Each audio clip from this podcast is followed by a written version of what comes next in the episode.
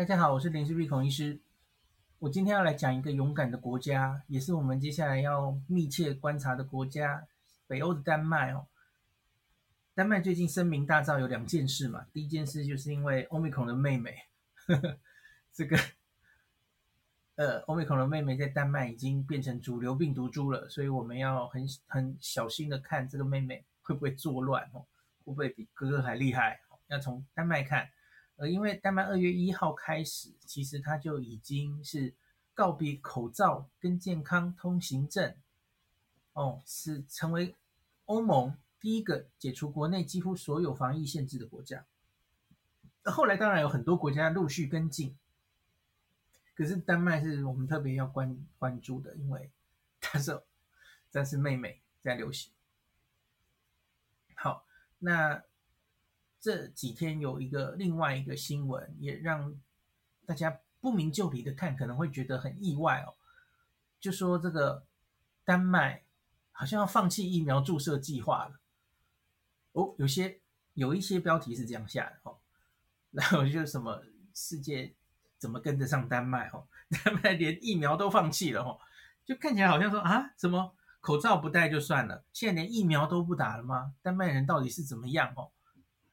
好，那可是我我仔细去看了丹麦他自己的新闻稿，他其实是这样写的，他其实是说，我们不会继续这个新冠疫苗的全全部的整整体的接种计划，那主要是说，他不会为十八岁以下的人提供第三剂，那或是为某一些族群提供第四剂，他不会继续这样。推展这样的计划下去了，因为我们知道现在有零星的国家已经在推行或是考虑第四季的问题哈。那可是丹麦在审视了自己的资料之后，他决定他不会继续这样推行。那现有的计划呢，他大概会在二月底春季晚一些的时候，他可能就是他是完成了这个计划了，就整体疫苗接种计划完成了，结束了。可是这跟放弃疫苗施打其实好像不太一样哦，因为我们来看一下丹麦已经打到多好了哦，他其实是觉得自己实在打得太好了，呵呵，已经够了，那再加上有一定的这个自然感染了哦，所以已经是整体这个对于新冠的保护力应该是非常不错了，所以大概不需要再。往下打第四剂，年轻人也不需要打第三剂了吼。他他其实主要新闻稿是这个历史。那丹麦打多好？丹麦是完整两剂注射是八十二 percent，至少打一剂是八十三 percent，这中间只差一 percent，所以就是有打的人几乎绝大多数都已经是打两剂了吼。那他们的第第三针也是打得很快吼，他们第三针是打到了。六十破六十，今天已经是六十二点一七哈，非常高哈，就是极端高，这在全世界大概也是数一数二的疫苗施打的数字。那所以因此他们其实是觉得自己打得很高了，所以不需要了哈，应该是这样，而不是说打了一半然后哎疫苗没用，我们放弃了不打了，不是这个意思哈，大家不要误会了。好。那我们来看一下新闻稿大概怎么写哦。丹麦宣布决定在未来几周内，不晚于春季，它可能会结束整个疫苗的接种计划。我现在念的是中央社，所以是写的比较平平稳的哦，就是它的没有没有曲解他们的意思啊。它标题是写丹麦疫苗追加剂覆盖率超过六成，如果春季疫情消退，将不会打第四剂。好，这是它的标题。那新闻稿是表示，国家卫生委员会将在未来几周严密监测疫情的演变。我们希望在二月底前宣布结束疫苗接种计划的日期。那新闻稿继续指出，丹麦的高疫苗接种率凸显人口中非常高的保护性的免疫力。那我们从经验中知道，随着季节变化，季节变暖。染疫人数会减少哦，那所以随假如随着疫情消退跟季节改变，这个丹麦首席医疗官认为哦，提供第四季是没有意义的。然而，政府警告这个决定还没有做最后决定。当然，我们会密切关注疫情。如果和我们预期的相反，也就是第四波春季疫情又来反复，或是新的变种病毒影响我们的国家，当然会准备重新考虑这个决定。哦，那丹麦卫生部长其实他们从二月一号开始，已经选择将这个 COVID-19 这个病从威胁人人类的这个 疾病的分类中移除，取消所有的健康限制。那我来看一下，我用 Google 这个翻译丹麦文，然后看到他们的这个新闻稿。因为新闻稿本身其实内容比较多一点，比刚刚念的这个多一点哦。他写说，尽管我们仍然每天都看到蛮高的感染人数哦，但我们现在可以同时看到流行病即将逆转的初步迹象。那丹麦这个。实行了非常好的这个新冠疫苗接种计划。那而且现在许多丹麦人，在 Omicron 进来之后呢，他也感染过了 Omicron。那同时我们正面临春天快来的状况哦。那我们从以往的经验知道，感染人数会随着季节变化而减少。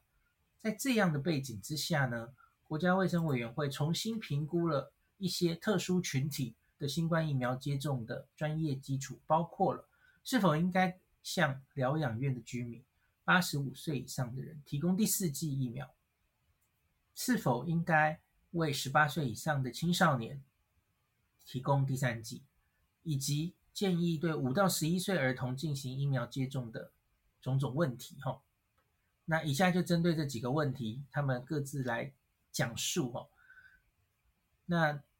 第一个就是他们不需要第四剂哈，他说他们的资料评估过哈，养老院居民跟八十五岁以上老人目前受到第三剂的良好保护。那目前他们的预估是不需要，他没有把实际的数字还有为什么讲出来了，他就说他们觉得目前没有必要。普遍较高的社会感染率也导致了疗养院跟最老的人在这一波感染中。也也增多了他们的感染哦。幸运的是，我们还是看到这些群体中只有少数人转重症，这表明了这个第三剂对于这个防重症持续有良好的保护。可惜他没有，我我我相信他也许之后会有资料出来了哈，因为这只是他记者会的新闻稿的内容哦。他说，由于我们也看到流行病正在停止。由于季节即将改变，我们认为这一个季度应该是不需要为这些人提供第四季。好，那再来是十八岁以下年轻人不需要第三剂的事情。哈，那他说他们的决定是不需要。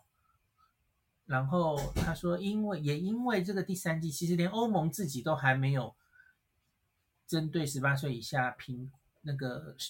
这个批准第三剂，整个欧盟 EMA 是还没批准的哈，而且因为该年龄组在丹麦哈，其实已经有比较高的免疫力，而且呢，在 Omicron 感染转重症的几率是很小的哦，所以因此目前也没有为这些年轻人打第三剂的准备的打算。那儿童这边就比较多了哈，那他他说这个标题是说。五到十一岁儿童接种疫苗，在关键时刻提高了人群免疫力，保护儿童免于重病。他们丹麦是在十一月的时候决定扩大到五到十一岁儿童的疫苗接种计划的哦。那当时做这个决定的时候呢，是 Delta 变种病毒为主。那当时在未接种疫苗的儿童中有非常严重的感染哦。那所以也增加了这个呃重症跟医院的压力哦，所以因此他们就决定要给儿童打疫苗，然后另外也也希望这个打儿童，然后防止人群中的感染传播，就有点像群体免疫力了哈，就是避免小孩从学校带回来感染老人哦，这也是他们对于原本疫苗的期望哦。假如我们台湾要考虑新冠疫苗，当然可能也大概是这种理由。他说：“可是呢，随着 Omicron 变种株的出现，这些情况发生了变化。因为疫苗接种对于 Omicron 这个感染跟传播的影响效果比较差哦，而且他自己的病程其实不太严重，多半是轻症哦。因此，他们这个。”国家卫生委员会重新更新了他们的专业评估，哦，那他们自己觉得，哦，大概只有达到原本预期的效果的一半，哦，那可是他们还研究到一个，这个我们之前也常常在一周刊的时候有讨论，哦，欧美人种会在儿童会有一种 MIS-C 嘛，哦，全身这个感染的这个症候群，有点像是。Kawasaki 疾病的这种状况哦，那个是会有一定的死伤的哦。那打疫苗似乎会这个预防掉之后产生 MIS-C 的几率在儿童哦。那他们有观察到这个现象，所以因此他们觉得这是值得的哦。打在儿童身上生的施打疫苗。虽然没有预期原本在 Delta 时代这么好的效果，可是还是值得的哦。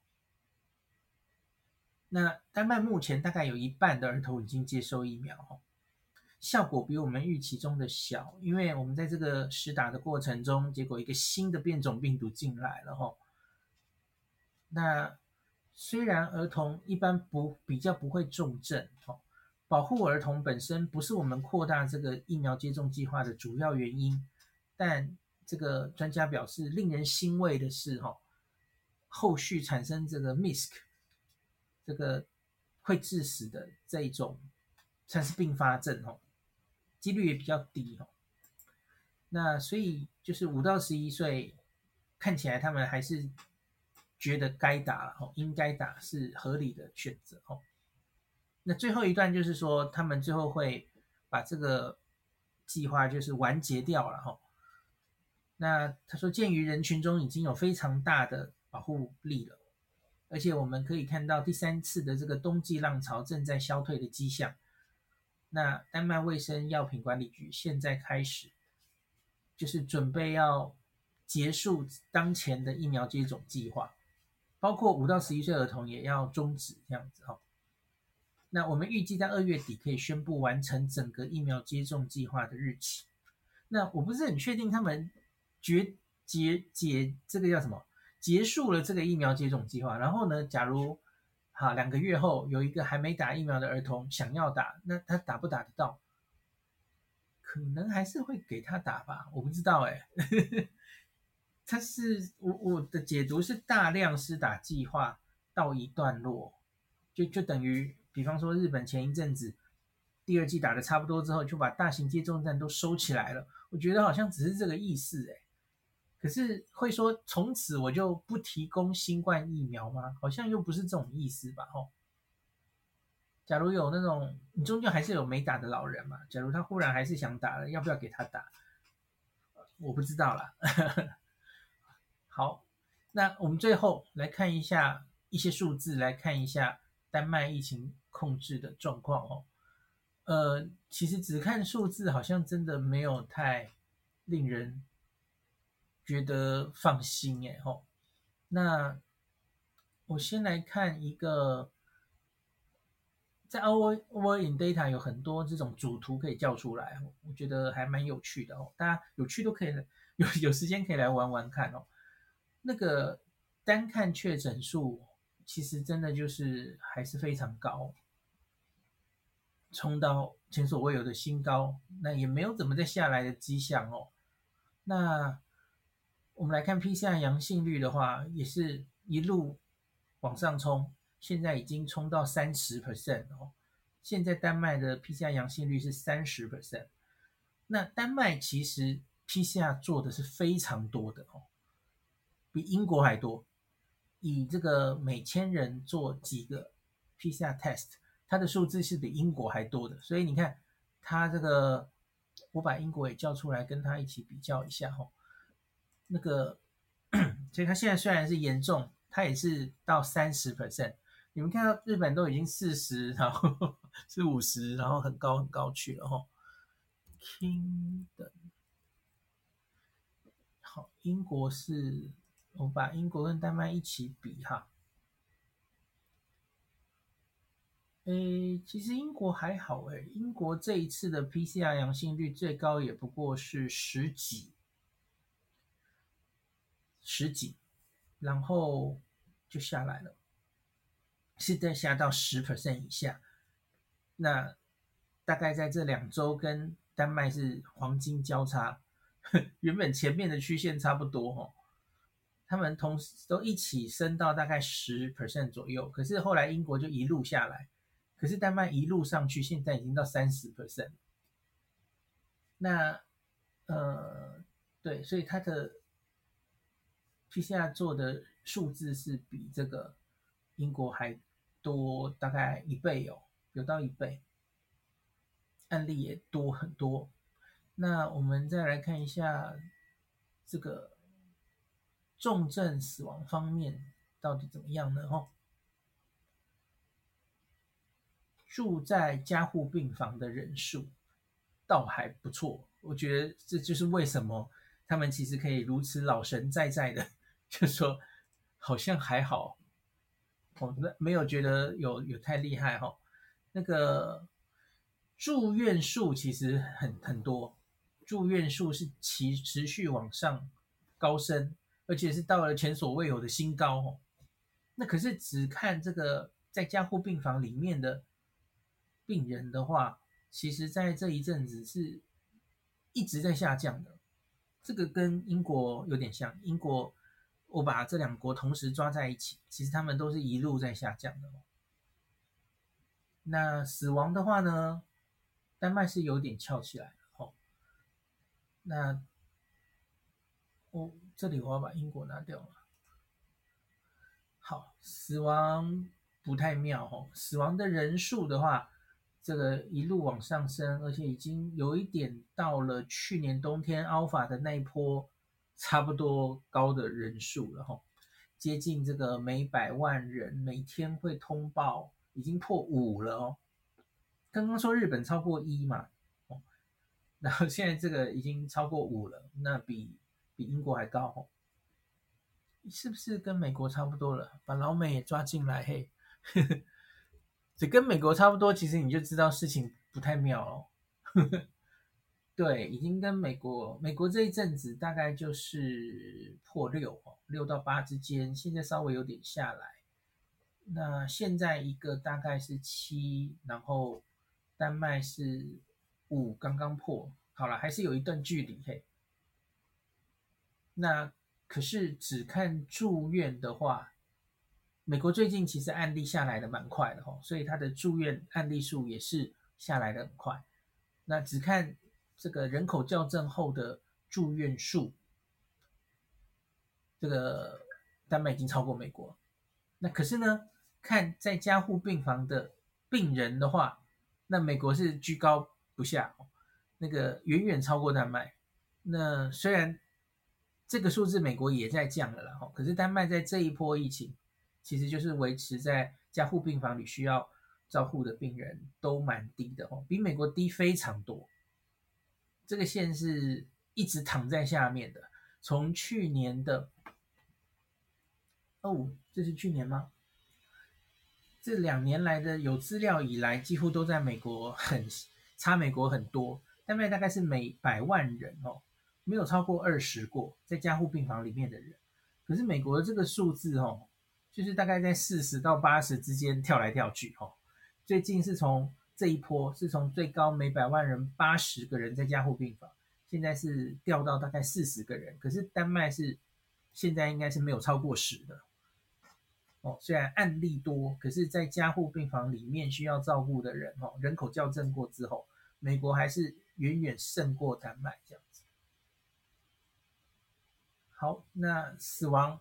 也一样了哦，死亡就是刚刚讲过了哦，那个死亡的线，美国也是一直比丹麦高，对，重症跟死亡是一体的两面哦，所以你可以理解到，我觉得他们主要的底气就是觉得这个住院会被影响了吼，那可是哎，这个重症真的不太多哦，所以就觉得已经是比较轻症化的病毒哦，就没有这么担心。可是死亡数的确跳起来了，然后他还是付出了非常大的代价，因为特别是他二月一一号这样开之后，很明显那个感染的人数绝对人数是继续增加的，所以我基本上的感觉是哈，你真的还是不太能对这个病毒放飞了，什么事情都不不做。你还是需要让它 flatten the curve，慢慢的得。你不要让两年两年下的雨在一个多月灌进你的田田里，那就一定是灌进你的城市里，一定淹水的嘛。我现在说的是日本，日本就是这一个多月产生的 Omicron 案例是去年两年的总和，哦，那一定出事的嘛，哦。那可以的话，你当然是希望你就算真的要有那么多的感染的案例，你可不可以分散在三个月内来？哦，你就不会有这么多死亡，医疗不会崩溃哦。那对于从来没有经过这么严重疫情的台湾，好，虽然去年五月也很严重了，我们当然不希望那样的事情再来一次嘛。那所以你们看了这么多前面的学长姐示范给我们的状况哦，啊。反正就是慢慢来啦，不可能现在一触可及，马上就就让这个病毒进来，对吧？连疫苗打的这么好的丹麦哦，你看这个死亡还是已经跳到这两年来的最高的的数字了吼，呃，几乎要超过，几乎要超过，我相信会继续往上升的。好，那。丹麦状况就讲到这里，我我倒还是没有看到他们对于 BA two 有进一步的说明哦。我看到他好像引用都是之前那个时候，他们之前有有说过一次 BA two 看起来至少这个重症率还有疫苗的有效性，其实好像都差不多哈。嗯，重症看起来是这样了哈，重症没有继续往上升，甚至是往下降的哈。那明明案例非常多。案例确诊还是一直节节上升，所以你要说 BA two 比较容易重症，我相信这个描述应该是错的哦。会不会反而死亡率更低？我觉得有可能诶，因为丹麦现在的确案例实在是太多了，飞天了哦。那可是它真的重症竟然还是在往下降，所以我觉得这种猫腻哦。那所以搞不好 BA two 跟 BA one 的确性质不太一样哦。那我们就再等。丹麦会不会进一步给我们更多的数字？好，今天就讲到这里。